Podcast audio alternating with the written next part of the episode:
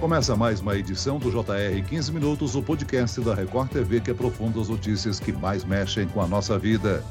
Autoridades de saúde investigam casos de hepatite aguda em crianças. De acordo com o último balanço da Organização Mundial da Saúde, quase 230 crianças em 20 países tiveram a misteriosa hepatite aguda, que se espalha pelo planeta. Em todo o Brasil, até o momento, existem 16 casos suspeitos. O Ministério da Saúde tem investigado casos suspeitos de um tipo de hepatite grave em crianças. As causas ainda são desconhecidas, mas o número de casos em todo o mundo passa de 200. No Rio de Janeiro, o governo do estado entrou em alerta por causa do aumento de notificações. A hepatite é uma inflamação do fígado que pode ter diversas causas. Mas quais são os sintomas da hepatite de origem desconhecida e quais os vírus que podem causar a doença? A pandemia da Covid-19 pode ter influenciado nos casos? Para entender mais sobre essa hepatite misteriosa, o 15 Minutos de hoje conversa com o médico hepatologista do Hospital Moriá, Dr. Márcio Dias de Almeida. Bem-vindo, doutor. Olá, como vai? É um prazer tê-lo aqui no podcast, doutor. Quem nos acompanha nessa entrevista é o repórter da Record TV, André Rode. André, mais de 200 episódios da doença foram confirmados em todo o mundo? Oi, Celso. Olá, doutor Márcio. Um prazer estar novamente aqui no podcast. Exatamente. No mundo, há cerca de 230 ocorrências da doença, segundo informações da OMS, a Organização Mundial da Saúde. Crianças de até 12 anos são os principais afetados. E Celso, aqui no Brasil há suspeitas. O primeiro caso dessa hepatite desconhecida em crianças foi notificado no início do mês. O Ministério da Saúde emitiu um comunicado para as secretarias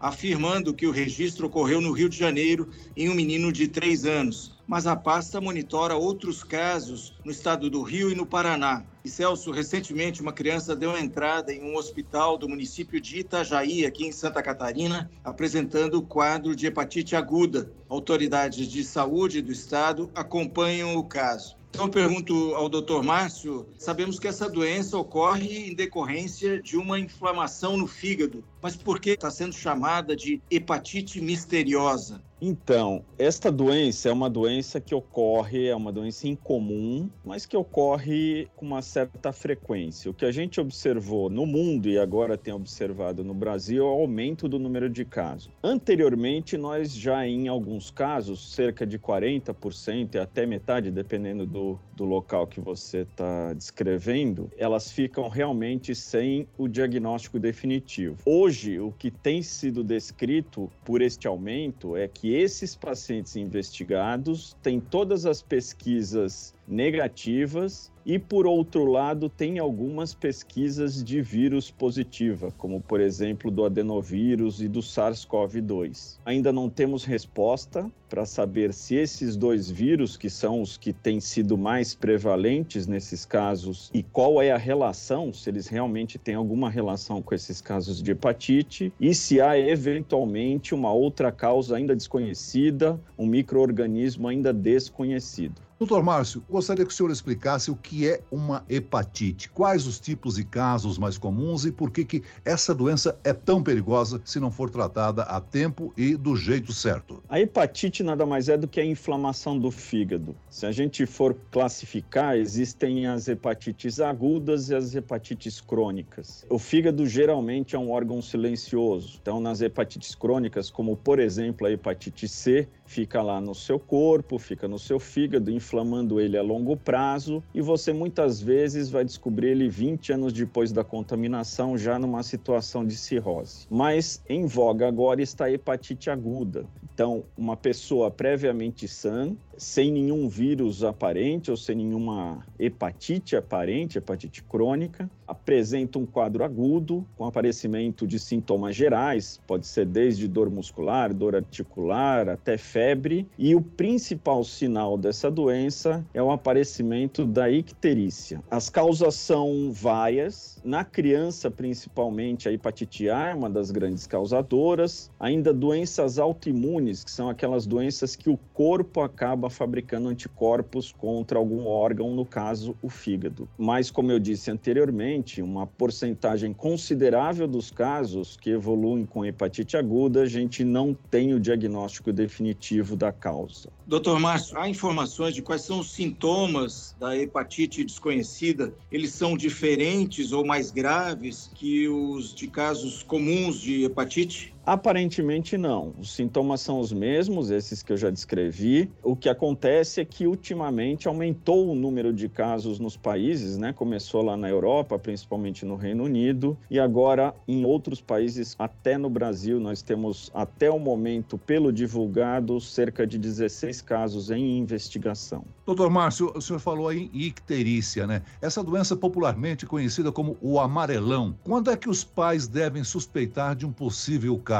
Quais são os principais sinais de alerta? Olha, Celso, hoje em dia o que nós precisamos fazer com as crianças é observar, né? Não só as crianças como os adultos, mas vamos nos focar nas crianças. Então, qualquer mudança de comportamento, haja vista que ela pode atingir crianças tão jovens quanto meses de idade, qualquer alteração de comportamento, febre, eh, letargia, que é a diminuição da atividade, sonolência excessiva, você deve imediatamente procurar ajuda médica, ou um hospital, ou entrar em contato com um médico pediatra, né? Mas o principal sinal é o amarelo. Então, o branco dos olhos começa a ficar amarelinho e quando a coisa é mais intensa, a pele começa a ficar amarela. Mas aí os olhos já estão naquele amarelo post-it que a gente fala, né? Amarelo bem forte. Doutora, a Organização Mundial da Saúde estima que 10% dos pacientes acometidos por essa hepatite misteriosa necessitam de cirurgia, o transplante de fígado. Esse tipo de cirurgia é mais grave quando realizado em crianças? Ela tem mais chances de rejeitar o órgão transplantado? Não, o transplante de fígado é realmente um tratamento de escolha para aqueles casos que evoluem de forma mais grave. Nós temos uma série de de, de sinais clínicos e laboratoriais que nos dizem que esta pessoa tem um risco de falecer com insuficiência hepática maior do que o risco inerente ao transplante de fígado. Em crianças, o grande detalhe, que é uma vantagem e uma desvantagem também, é o tamanho delas. Então, Habitualmente, doadores falecidos são adultos. A quantidade de doadores pediátricos é pequena. Então, muitas vezes, nós temos que lançar mão do transplante intervivos, ou seja, retirar um pedaço do órgão de um familiar, geralmente o pai, a mãe, a avós, muitas vezes irmãos também, e fazer o transplante. A chance de rejeição é praticamente a mesma que no adulto. Criança, logicamente, tem um sistema imune, principalmente aquelas depois dos dois anos de idade, mais fortes, tem um risco maior de rejeição, mas a rejeição não é um problema que preocupa tanto quem faz transplante de fígado. O problema principal é o não funcionamento do órgão novo que é colocado, que pode ocorrer aí em até 5, 10% dos casos, necessitando de um segundo transplante sequencial. Doutor Márcio, a avaliação dos sintomas e os exames médicos de crianças com suspeita dessa hepatite misteriosa pode levar logo a um entendimento melhor dessa doença e sua origem. Chama atenção porque com a Covid digamos assim, houve um aceleramento na descoberta, né, na identificação do vírus. Há registro de casos em vários países, como Israel, Estados Unidos, na Europa. Não está havendo uma demora na descoberta do vírus? Assim, os vírus conhecidos, e hoje a gente tem tecnologia, o Covid acabou acelerando muito a capacitação de laboratórios para detecção de novos vírus. A gente já tem feito a pesquisa de tudo que a gente conhece. O grande detalhe é que pode haver um agente que a gente ainda não conhece. E isso precisa, muitas vezes, juntar um número de casos considerável para a gente ter uma massa crítica, analisar o sangue, o soro dessas pessoas e tentar identificar um novo agente. De qualquer forma, vem sendo extensamente pesquisado. A gente tem aí o primeiro caso foi notificado no início de abril, então nós temos praticamente aí um mês de doença e acreditamos que em breve teremos algum alguma novidade. Tanto há essa pesquisa que já temos aí algumas suspeitas como o adenovírus. Porém, o adenovírus habitualmente é um vírus que não causa doença grave. Causa quadros respiratórios, quadros gastrointestinais, mas muito leve. Leve. Talvez ele esteja aí como um coadjuvante, auxiliando algum outro vírus ou mesmo a associação dele com um processo inflamatório causado por um segundo vírus como o SARS-CoV-2 pode ter a causa, talvez. Doutor Márcio, movimentos negacionistas têm tentado relacionar esse surto de hepatite misteriosa com as vacinas contra a Covid-19. Mas essa possibilidade já foi estudada e descartada, certo? Exatamente, já foi descartada. Algumas das vacinas usam um vetor viral chamado adenovírus também. Só que são adenovírus diferentes. Esse que a gente tem identificado nesses casos é o 41F. E esses outros adenovírus utilizados em vacina são outros vírus, então não há nenhuma relação com a vacinação da Covid. O incrível é que, com relação à Covid, as crianças manifestaram, digamos assim, uma, uma imunidade maior do que os adultos. E, nesse caso, são as crianças que são vítimas dessa hepatite misteriosa, né, doutor? Exatamente. É uma coisa bastante curiosa e que faz levantar outras hipóteses. Tem a ver com a exposição mais tardia, tem a ver com o fato de da maioria ter ficado em casa durante grande tempo e não desenvolvido, principalmente as mais tenras, né? Não desenvolvido o seu sistema imune, não sendo exposta aos vírus que habitualmente elas são nas escolinhas, no convívio social. Então, isso nos faz pensar também em alguma relação com esse fator, né? Doutor Márcio, me corrija se eu estiver errado. Existem cinco tipos de hepatites, né? Cinco tipos de vírus já identificados. Essa misteriosa seria o sexto vírus? Poderia ser. Na realidade, esses vírus que são cinco de A a E são as hepatotrópicas, aquelas que causam doença do fígado exclusivamente. Mas nós temos outros vírus que podem causar hepatite aguda,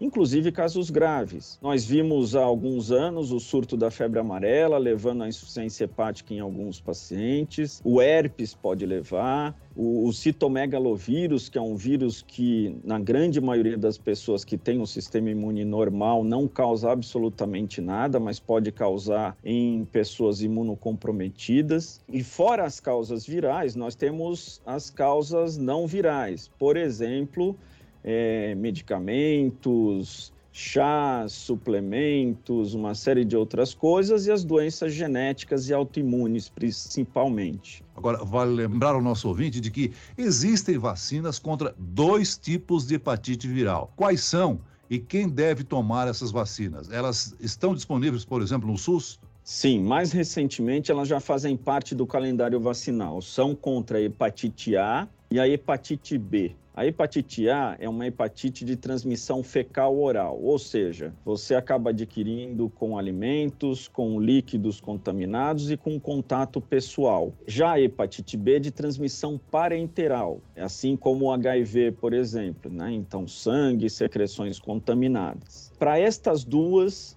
a gente já tem vacina e já faz parte do calendário vacinal. A criança já toma, inclusive, a primeira dose, que é uma dose combinada A mais B, na maternidade. É importante manter a carteirinha de vacinação de todos atualizada. Nos adultos, aqueles que não tiveram contato com hepatite A e vale a pena pedir uma sorologia, é interessante que sejam vacinados principalmente para hepatite A, que o risco de transmissão é maior. O que se sabe sobre a transmissibilidade desse vírus que pode estar causando essa hepatite misteriosa? Ele é mais transmissível? Que cuidados que os pais devem tomar? Do relato do Centro de Controle de Doenças Europeu, que é aquele onde a investigação está um pouco mais avançada e onde também os casos ocorreram em maior frequência, não demonstrou tantos casos de coincidência de familiares, de contatos com a mesma doença.